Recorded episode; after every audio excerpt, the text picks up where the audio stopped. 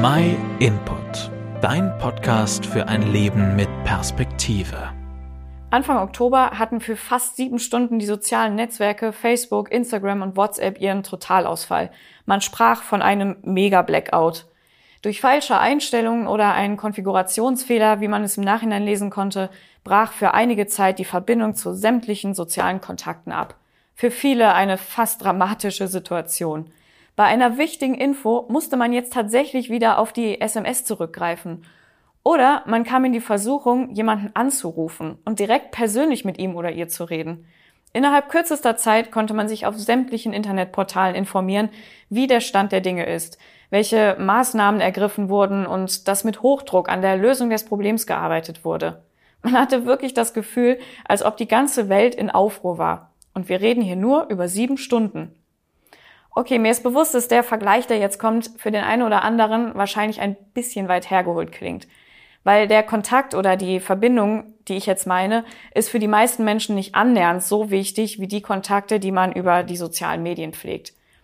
Und zwar rede ich über die Verbindung oder den Kontakt, den wir Menschen zu Gott und zu seinem Sohn Jesus Christus haben. Diese Verbindung ist bei manchen vielleicht seit kurzem abgebrochen, bei anderen seit längerem und wieder bei anderen wurde diese Verbindung noch nie wirklich aufgebaut.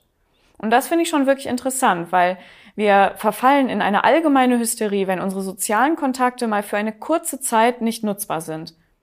Obwohl diese Kontakte unser Leben meistens nur für einen begrenzten Zeitraum beeinflussen und auch nur selten unser Leben wirklich gravierend verändern.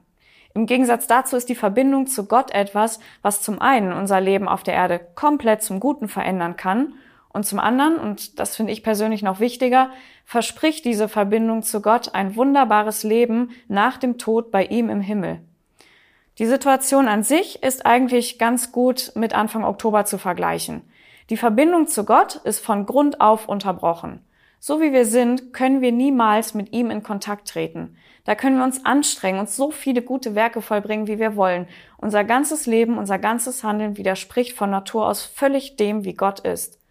Das kann man in der Bibel nachlesen. Da steht zum Beispiel, Gott blickt vom Himmel auf die Menschen herab. Er will sehen, ob einer dort verständig ist. Nur einer, der Gott wirklich sucht.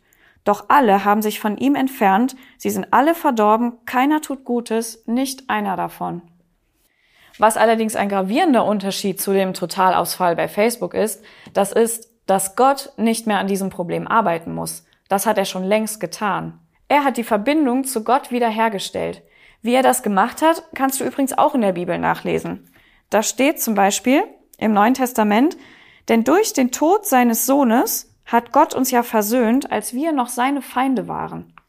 Dadurch hat niemand mehr die Ausrede, wegen einem Verbindungsfehler den Kontakt zu Gott zu meiden oder auf später zu verschieben.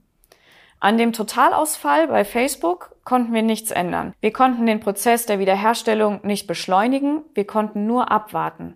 Aber wenn es um die Verbindung zu Gott geht, liegt es hingegen nur an uns, etwas an diesem Ausfall zu ändern. Die Bibel sagt noch viel mehr über die Lösung, die Gott für dieses Problem hatte. Wenn du willst, dann schicken wir dir gerne kostenlos und unverbindlich eine Bibel und eine Lesehilfe für einen leichteren Einstieg zu. Melde dich einfach über unsere Website bei uns www.myinput.it.